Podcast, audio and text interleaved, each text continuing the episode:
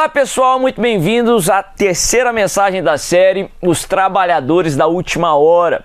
O título da mensagem de hoje é Filhos da Livre ou Filhos da Escrava? A mensagem que nós estamos lendo, o texto que nós estamos estudando, é o texto no qual Jesus conta sobre a parábola dos trabalhadores da última hora, ou também a parábola que é conhecida como a parábola dos trabalhadores da vinha. Está escrito lá no livro de Mateus, no capítulo 20, a partir do verso 1. A Bíblia diz assim: Pois o reino dos céus é como um proprietário que saiu de manhã cedo para contratar trabalhadores para a sua vinha. Ele combinou pagar-lhes um denário pelo dia e mandou-os para a sua vinha. Por volta das nove horas da manhã, ele saiu e viu outros que estavam desocupados na praça e lhes disse: Vão também trabalhar na vinha, e eu pagarei a vocês o que for justo. E eles foram. Saindo outra vez por volta do meio-dia e das três da tarde, fez a mesma coisa. Saindo por volta das cinco da tarde, encontrou ainda outros que estavam desocupados e lhes perguntou: Por que vocês estiveram aqui desocupados o dia todo? Porque ninguém nos contratou, responderam eles. Ele lhes disse: Vão vocês também trabalhar na vinha.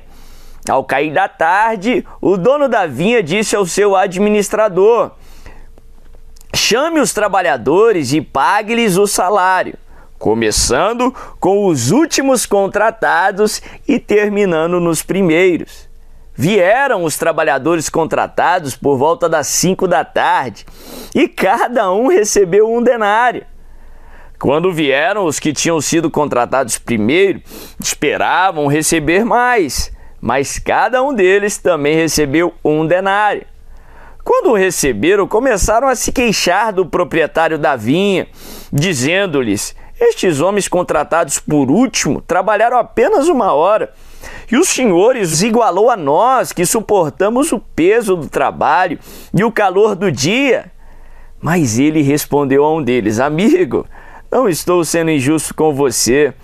Você não concordou em trabalhar por um denário? Receba o que é seu e vá.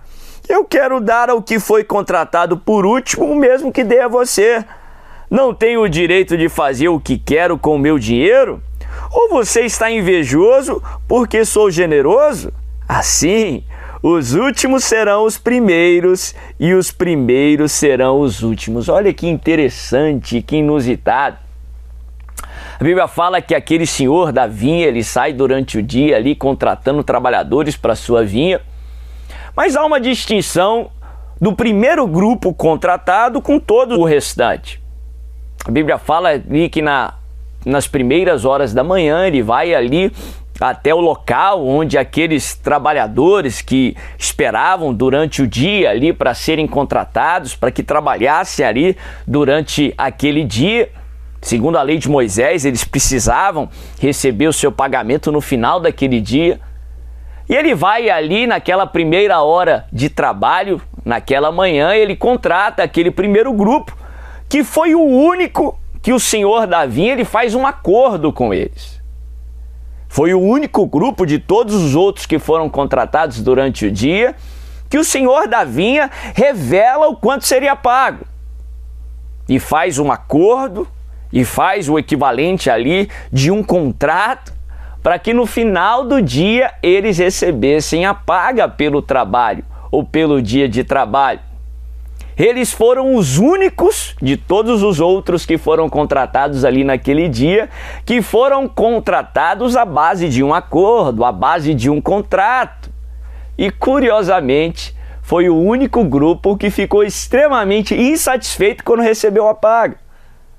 Foi o único grupo que recebeu menos do que eles esperavam e se sentiram injustiçados, porque na cabeça deles, na mentalidade deles, eles mereciam mais. E a Bíblia fala no final da história, Jesus conclui com aquela expressão que para muitos é inusitado. Sim, os últimos serão os primeiros e os primeiros serão os últimos. Acontece que na cabeça de quem tem essa mentalidade, quem pensa que merece mais, sempre os últimos serão os primeiros. Na cabeça daqueles que acham que merece mais do que outros, sempre ficarão insatisfeitos, sempre concluirão que os últimos foram primeiro do que eles. Interessante que todos os outros grupos de pessoas que foram contratadas, até aqueles que foram contratados por último e, portanto, trabalharam apenas uma hora, ninguém, o senhor da vinha veio e fez um acordo com eles. A ninguém dos outros grupos contratados, o senhor da vinha revelou qual seria o salário que eles iriam receber. Todos os outros que foram contratados não foram contratados à base de um acordo. Eles ficaram gratos por terem sido contratados já durante o dia. Ficaram gratos porque, apesar de trabalharem ali poucas horas, comparado àqueles que começaram a trabalhar no início do dia, pelo menos eles estariam trabalhando ficaram gratos porque é, provavelmente na perspectiva humana eles não eram tão necessários assim mais na vinha, porque todo o grupo, todos aqueles que seriam necessários ali para aquele dia de trabalho, foram contratados na primeira hora da manhã. Ficaram gratos porque encontraram um senhor, um proprietário que era bondoso e que era generoso, e que mesmo sem precisar deles, os contratou mesmo assim. Esses não foram contratados à base de um acordo, à base de um contrato, mas foram contratados à base da confiança. E interessante que aqueles que foram contratados à base da confiança, esses ficaram extremamente satisfeitos no final. Eles esperavam receber ali o proporcional das horas trabalhadas. Aquele que recebeu, que foi contratado para trabalhar apenas uma hora, esperava receber um pouco algo, mas um pouco, não um dia inteiro de trabalho. Todos que foram contratados à base da confiança receberam mais do que esperavam.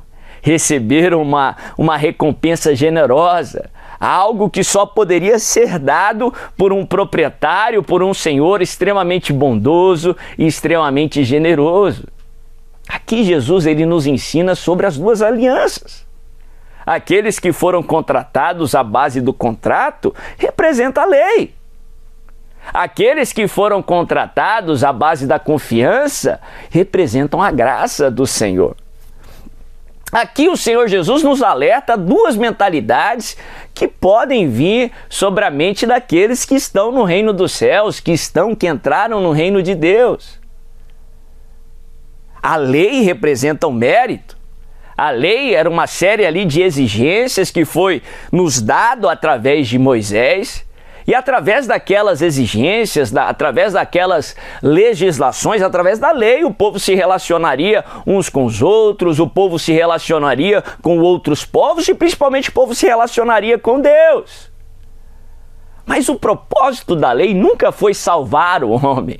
O propósito da lei nunca foi trazer a recompensa que Deus tem à humanidade para o homem.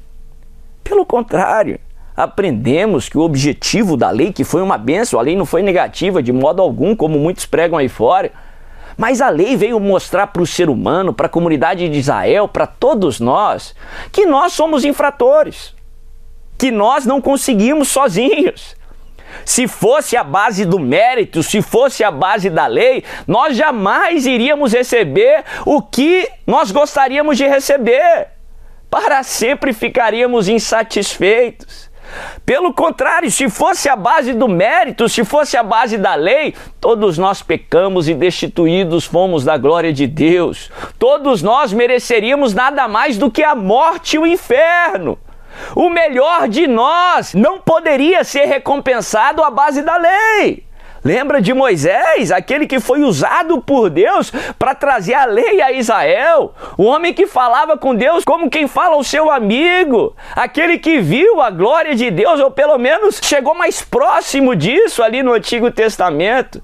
Ele não conseguiu entrar na terra, ele não teve a recompensa, porque ele desobedeceu uma ordenança do Senhor. A lei não salvaria o melhor de nós.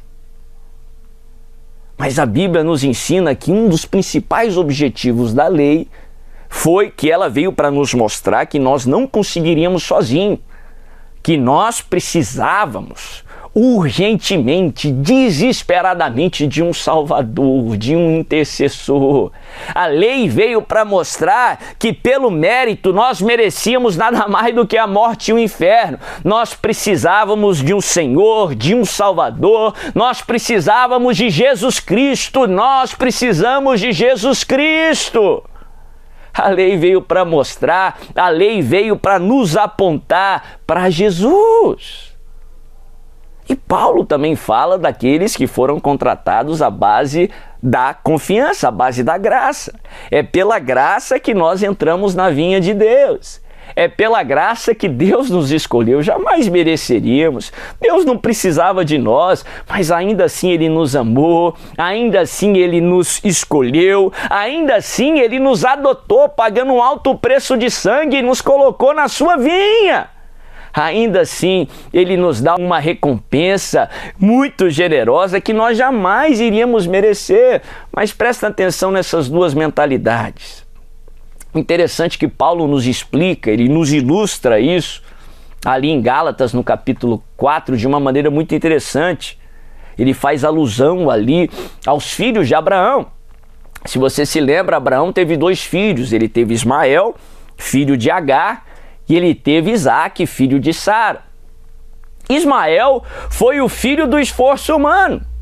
Ele queria ser pai, ele tinha uma promessa para ser pai, só que ele estava passando pelo período da espera.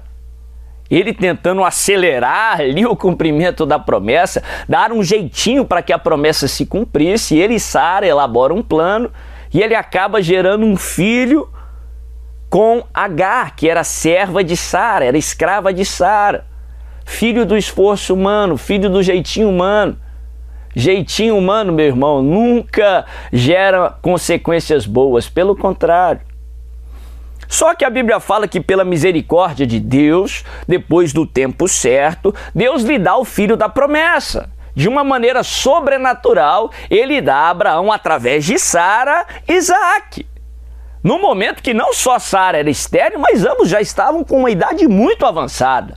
Naturalmente falando, não podiam ter filhos, mas pela graça do Senhor a promessa se cumpriu. Pela graça do Senhor eles receberam aquilo que eles não conseguiriam receber sozinhos ou gerar sozinhos. Pela graça do Senhor eles receberam uma herança que era maior do que mereciam.